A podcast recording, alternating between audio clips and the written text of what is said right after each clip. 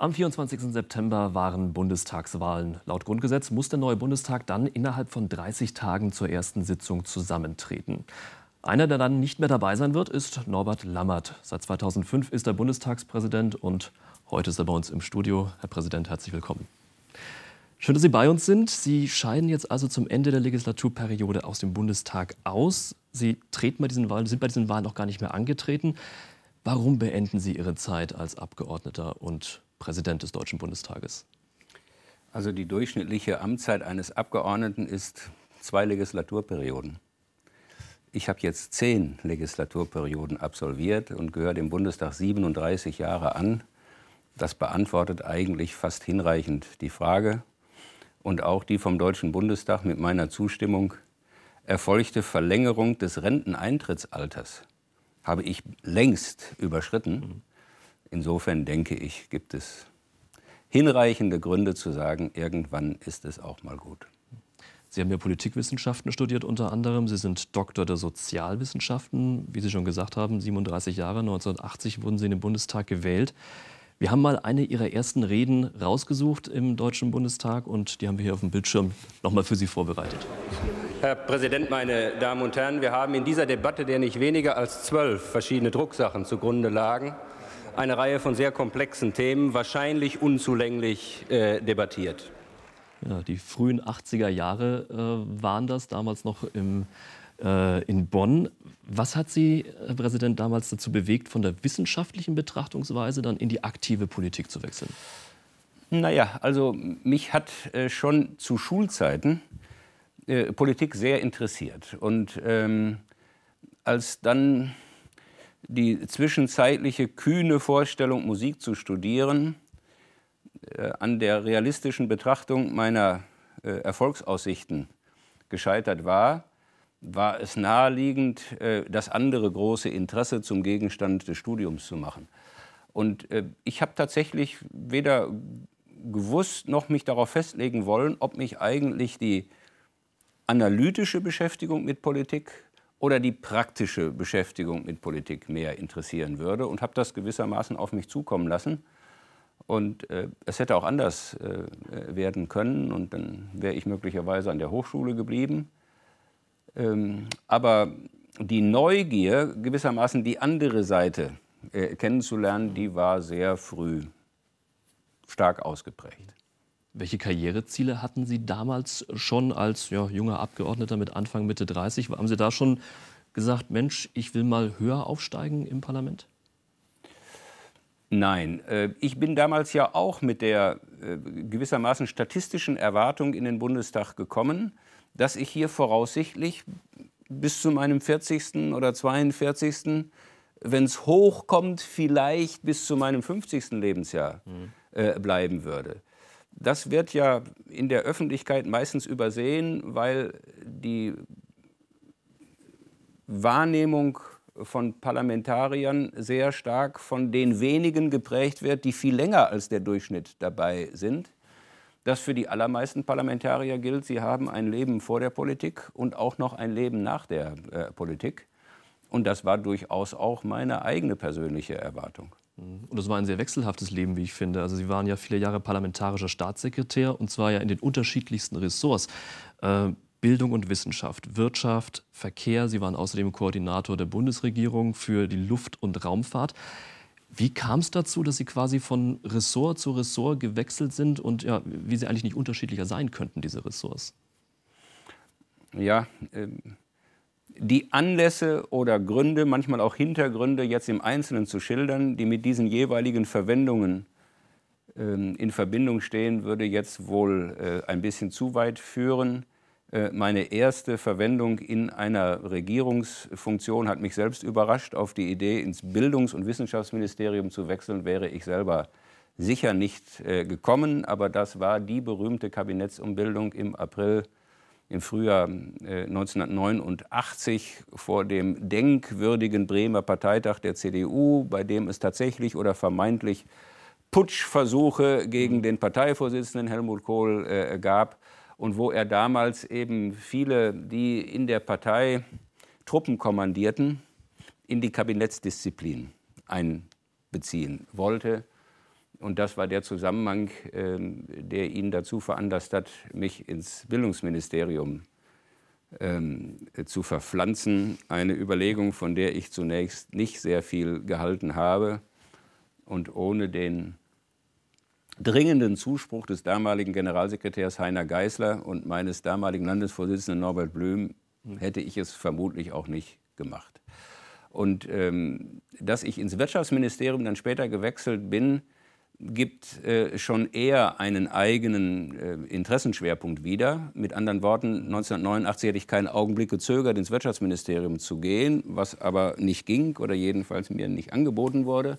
Denn ich war bis zu dem Zeitpunkt fast zehn Jahre Mitglied im Wirtschaftsausschuss und hatte mich sehr, sehr sowohl für Fragen der Strukturveränderungen interessiert, insbesondere in meiner Heimatregion Ruhrgebiet, wo der ganze Wechsel von der Montanindustrie in Dienstleistungsbereiche nun seit einiger Zeit das große Thema war mit heftigen Wirkungen auf dem Arbeitsmarkt.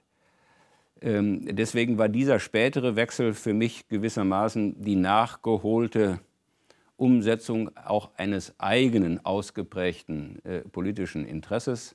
Und dann plötzlich Luft- und Raumfahrt, ja. das ist ja dann wieder was ganz anderes. Ja, aber der ähm, Koordinator der Bundesregierung für Luft- und Raumfahrt war eben traditionell im Wirtschaftsministerium angesiedelt. Okay.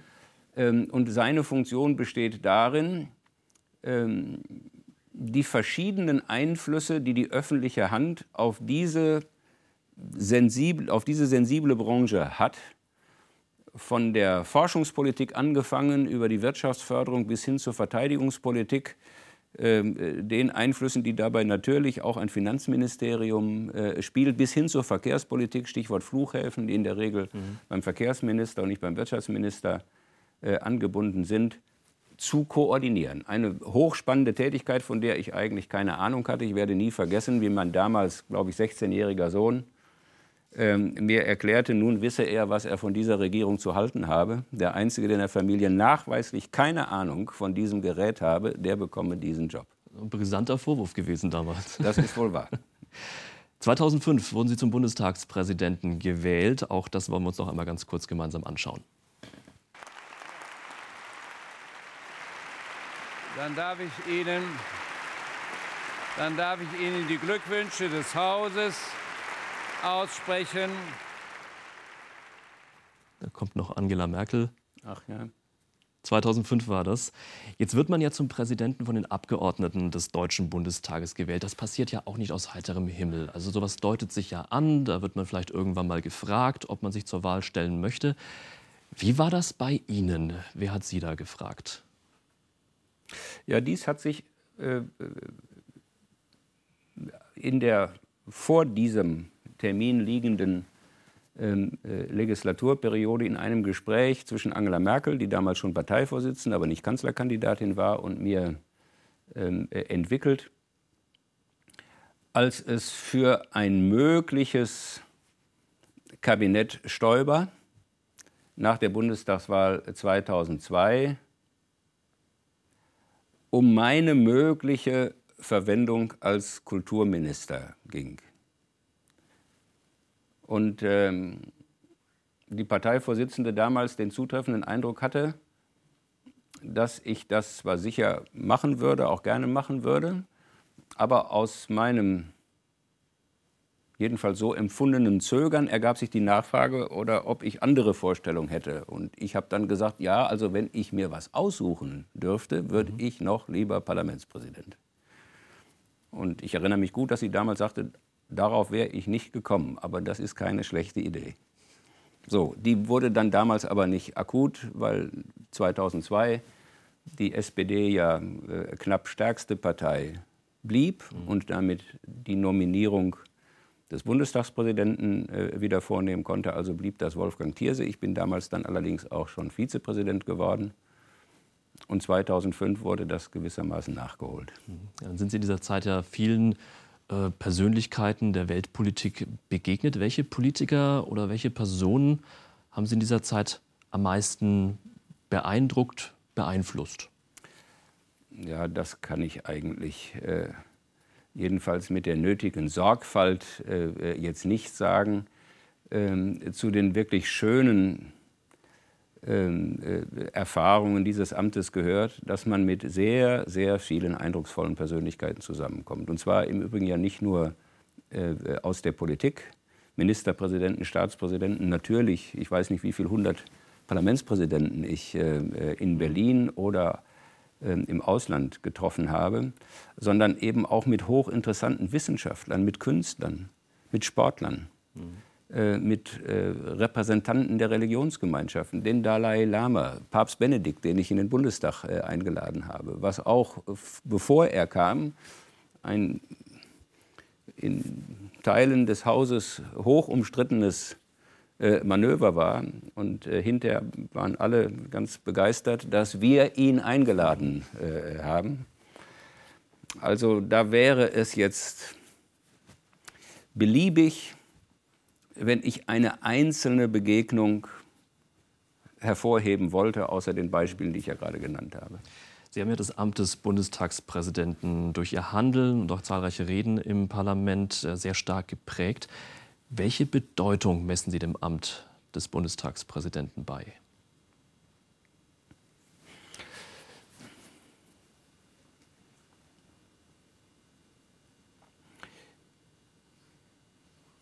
Nach, nach meiner Wahrnehmung hat er mehr als irgendein anderer Spitzenrepräsentant des Landes die Aufgabe,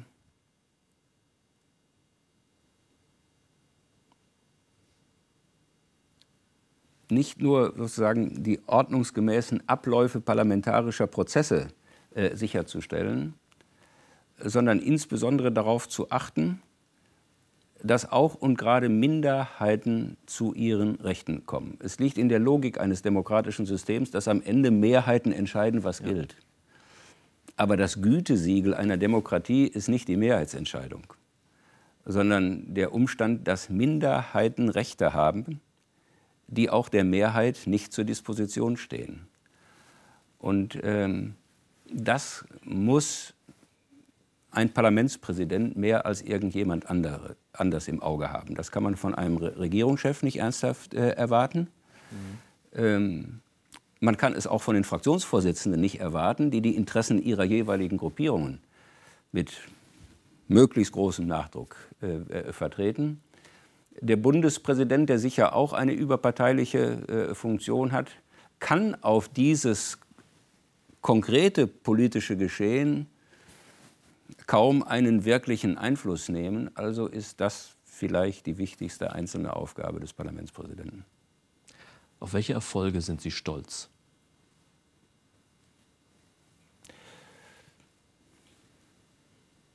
Das kann ich, möchte ich auch eigentlich nicht ähm, äh, beantworten. Ähm,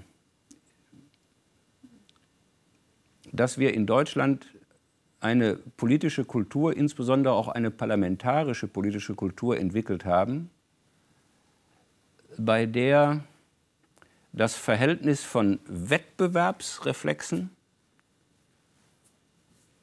und Konsens- und Kompromissbereitschaft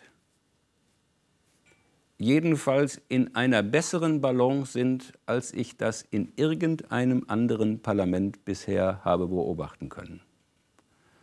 Darauf dürfen wir, glaube ich, alle miteinander ein bisschen stolz sein. Ich glaube, wir können auch stolz sein auf die Wiedervereinigung. Sicherlich ein ganz großer historischer äh, Moment gewesen. Und ein Meilenstein nach der Wiedervereinigung war ja mit Sicherheit auch der Umzug des Parlaments von Bonn nach Berlin. Bevor der Deutsche Bundestag aber ins Reichstagsgebäude einziehen konnte, wurde er erst umgebaut und davor auch erst noch einmal verhüllt von dem Künstlerpaar Christo und Jean-Claude. Darüber wurde jahrzehntelang diskutiert, das war ein, ein Riesending und auch darüber wurde schließlich abgestimmt. Und da waren Sie einer der Befürworter. Warum? Ja, ich gehörte tatsächlich zu dem äh, zunächst sehr kleinen Kreis äh, von Abgeordneten, die das nicht nur für eine zulässige, sondern für eine bestechende äh, Idee gehalten haben. Und nicht nur unter ästhetischen Gesichtspunkten, sondern auch unter politischen Gesichtspunkten. Das Interessante an dieser Auseinandersetzung war ja äh, nicht zuletzt genau dieser Streit, ob das jenseits der künstlerischen Bedeutung politisch eigentlich akzeptabel, hinnehmbar oder vielleicht sogar wünschenswert sei. Und ich gehörte zu denjenigen, die das für wünschenswert gehalten haben ähm, und ähm, deswegen an den verschiedenen Anläufen von Christo und Jean-Claude ähm, aktiv beteiligt war, dafür die Zustimmung des Parlaments äh, herbeizuführen. Die erste Parlamentspräsidentin, die dafür aufgeschlossen war, war Rita Süßmuth. Und am Ende, als es auch im Ältestenrat nicht und schon gar nicht einvernehmlich zu klären war, war dann die Vereinbarung aller Fraktionen, dann lass uns das halt im Plenum des Bundestages äh, entscheiden. In einer denkwürdigen Debatte, die auch zu den Debatten äh, gehört, die ich sicher nie vergessen äh, werde.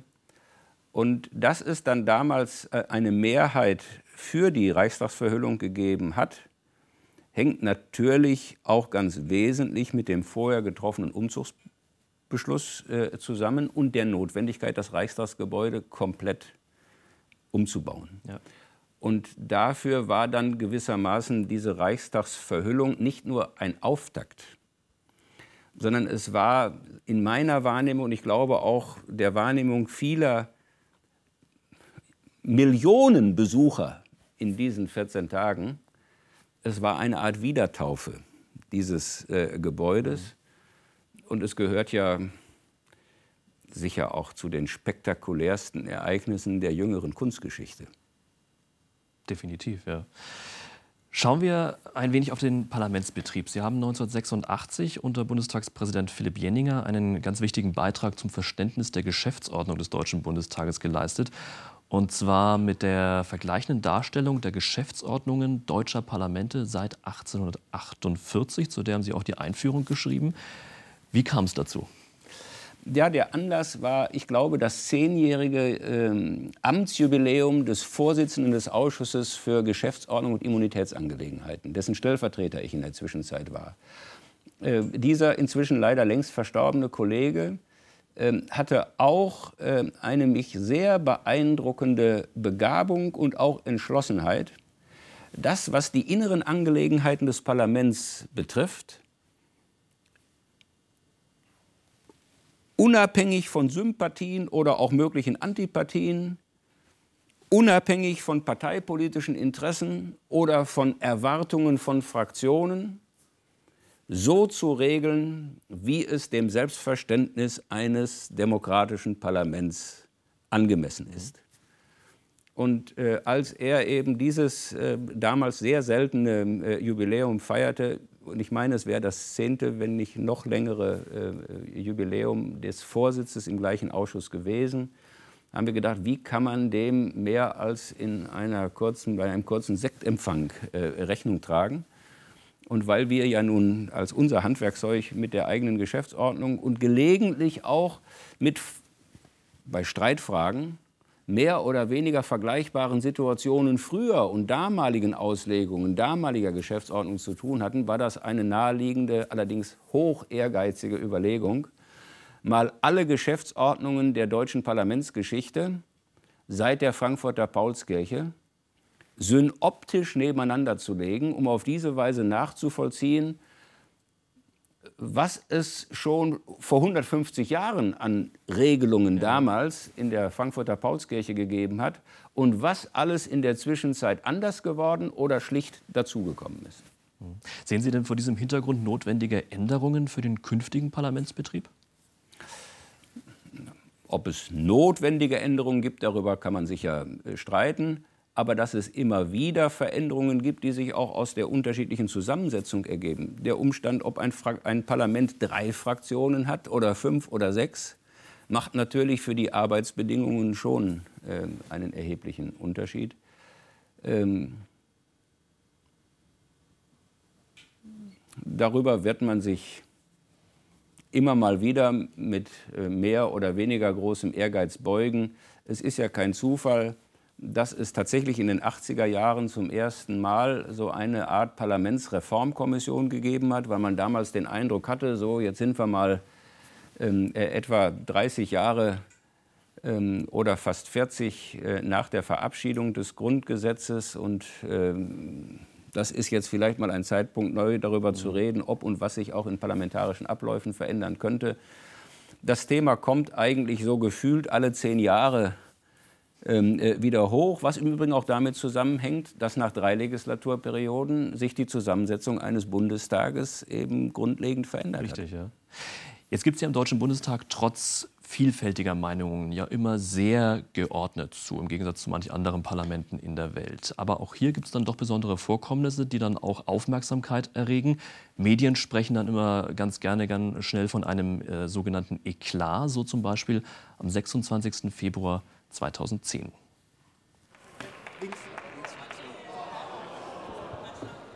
Also ich bitte Sie unverzüglich, die äh, Spruchbänder runterzunehmen.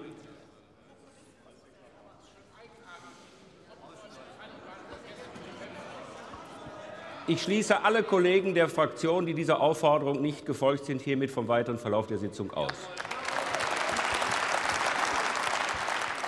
Ich fordere Sie jetzt noch einmal auf, den Saal zu verlassen, weil Sie vom weiteren Verlauf dieser Sitzung ausgeschlossen sind. Ansonsten muss ich auf die sich weitere daraus ergebenden Konsequenzen aufmerksam machen, wenn Sie dieser Aufforderung nicht folgen.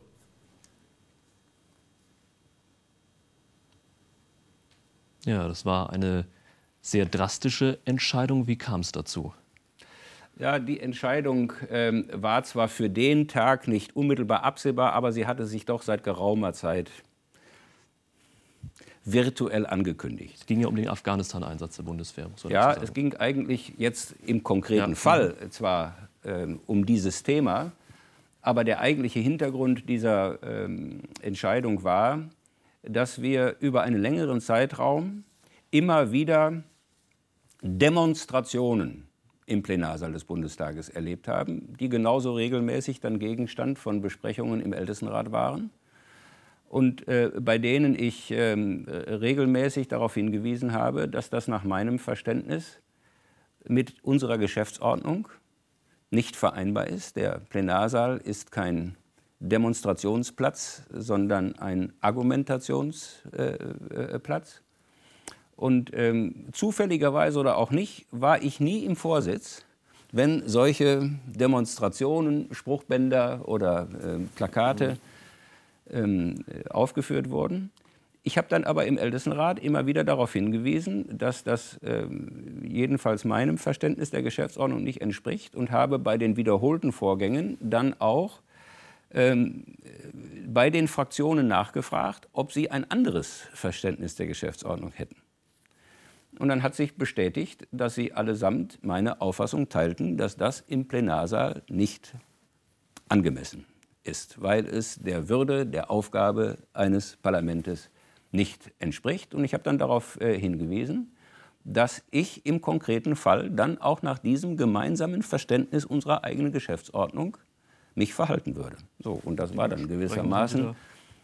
Das war dann gewissermaßen ein Rauschmiss mit Ansage. Mhm. Aber Sie haben dann doch trotzdem etwas Bemerkenswertes getan, denn die Linksfraktion durfte an der nachfolgenden Abstimmung ja dann wieder teilnehmen. Wie, wie kam es dazu? Ja. Also welche Grundlage haben Sie da entschieden? Ja, ähm, ich habe dann einen Beschluss des Bundestages herbeigeführt, den gerade von der Sitzung ausgeschlossenen Kollegen die Teilnahme an einer Abstimmung zu erlauben. Ähm, Warum? Ja, weil sowohl nach meinem Stilempfinden wie nach meiner Einschätzung möglicher Auseinandersetzungen vor dem Bundesverfassungsgericht, ob dies ein zu weitgehender Eingriff in die Rechte eines Abgeordneten sein könnte, ihnen die Teilnahme an einer Abstimmung zu verweigern. Ich dann geglaubt habe, es reicht aus, wenn hier nach innen wie nach außen demonstrativ äh, gewissermaßen eine Linie markiert wird, die wir nicht zu überschreiten äh, bereit sind, ich jedenfalls nicht, ohne daraus dann gleich eine so weitreichende Sanktion herzuleiten, dass Abgeordnete nicht an Abstimmungen äh, teilnehmen können. Das, ist, das hätte man auch anders entscheiden können, mhm. zumal ja dann, wenn nach unserer Geschäftsordnung ein Abgeordneter gegebenenfalls auch für mehrere Sitzungen vom äh, von der Teilnahme an Plenarsitzungen ausgeschlossen ist, er folgerichtig auch von den Abstimmungen ausgeschlossen ist. Ja. Aber nochmal, ich glaube, es macht schon einen Unterschied, ob das dann einen Einzelnen trifft oder ob eine ganze Fraktion in diesem Fall dann ähm, von der Mitwirkung an einer Abstimmung gehindert wird, damit ja auch ein Teil öffentlicher Meinung, der sich vielleicht in dieser Fraktion in besonderer Weise widerspiegelt, in der Abstimmung nicht vorkommt. Und deswegen, das war eine Abwägung, die würde ich auch nachträglich für richtig halten. Nun wird ja im Deutschen Bundestag auch mal gelacht. Sie sind äh, für Ihre besondere, bisweilen ironisch humorvolle Sitzungsleitung auch bekannt. Und wir haben da mal einige Höhepunkte der Vergangenheit zusammengestellt dass dafür auch gar keine Arbeit Zeit mehr besteht. Ne? Herr Bundestagspräsident, wissen Sie was? Ich werde mir jetzt mal notieren, wann Sie Geburtstag haben. Und dann werde ich Ihnen eine neue Uhr schenken. Ich muss Ihnen Folgendes erklären. Es gibt hier Leute, die reden elf Minuten, das kommt mir dann wie eine halbe Stunde vor. Und bei mir rennt Ihre Uhr immer. Ja, Aber ja. ich danke Ihnen trotzdem. Alles Gute.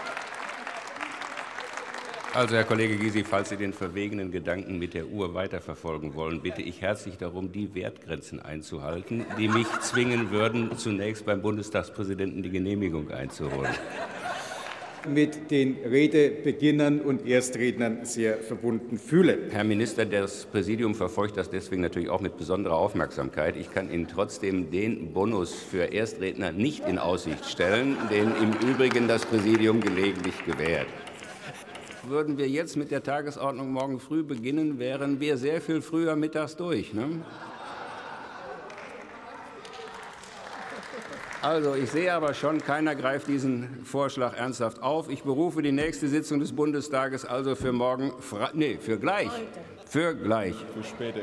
Beginn 9 Uhr auf, die Sitzung ist geschlossen. Machen Sie noch was aus dem Rest der Nacht. So. Ja, also es war eine sehr, sehr äh, lange Nachtsitzung. Gehen ja manchmal bis 1 Uhr, 2 Uhr nachts unter Umständen. Jetzt äh, findet man im Internet auch Videos mit der Überschrift, man kann ein Parlament auch mit Humor leiten. Gehört das bei aller Ernsthaftigkeit der Themen auch dazu? Es gehört nicht zwingend dazu. Aber dass sich das miteinander verträgt, ich glaube, den Nachweis haben wir jetzt hinreichend oft geführt. Ich sehe da auch gar keinen prinzipiellen Unterschied zu anderen gesellschaftlichen Bereichen oder Lebensbereichen. Ähm, da, wo es um ernsthafte Dinge geht, fallen die anzustrebenden Lösungen ja nicht leichter, wenn man sie mit Schaum vor dem Mund oder jedenfalls mit bierernstem Ton wechselseitig mit Tremolo in der Stimme vorträgt. Also das ist schon eine gefestigte Überzeugung, dass sich Ernsthaftigkeit und Gelassenheit auch ein gewisses Maß an Leichtigkeit nicht nur nicht ausschließen, sondern vielleicht sogar wechselseitig befördern. Von, nun scheiden Sie ja aus dem Deutschen Bundestag aus. Von heute auf morgen endet dann quasi das politische Leben oder doch nicht? Was, was planen Sie nach Ihrer Zeit als Abgeordneter? Ah, ich wandere ja nicht aus. Insofern ähm, werde ich mich auch weiter für Politik interessieren. Äh, ich kann mich im Übrigen auch äh, einer gigantischen Zahl von Anfragen kaum erwehren, ähm, nicht nur weiter für Vorträge zur Verfügung zu stellen, sondern alle möglichen äh, Funktionen ehrenamtlich in Stiftungen und Gremien aller Art zu übernehmen. Und äh, ich werde nun ganz sicher nicht äh, die nächsten Jahre auf dem Sofa verbringen. Was muss ein künftiger Bundestagspräsident oder eine künftige Bundestagspräsidentin mitbringen?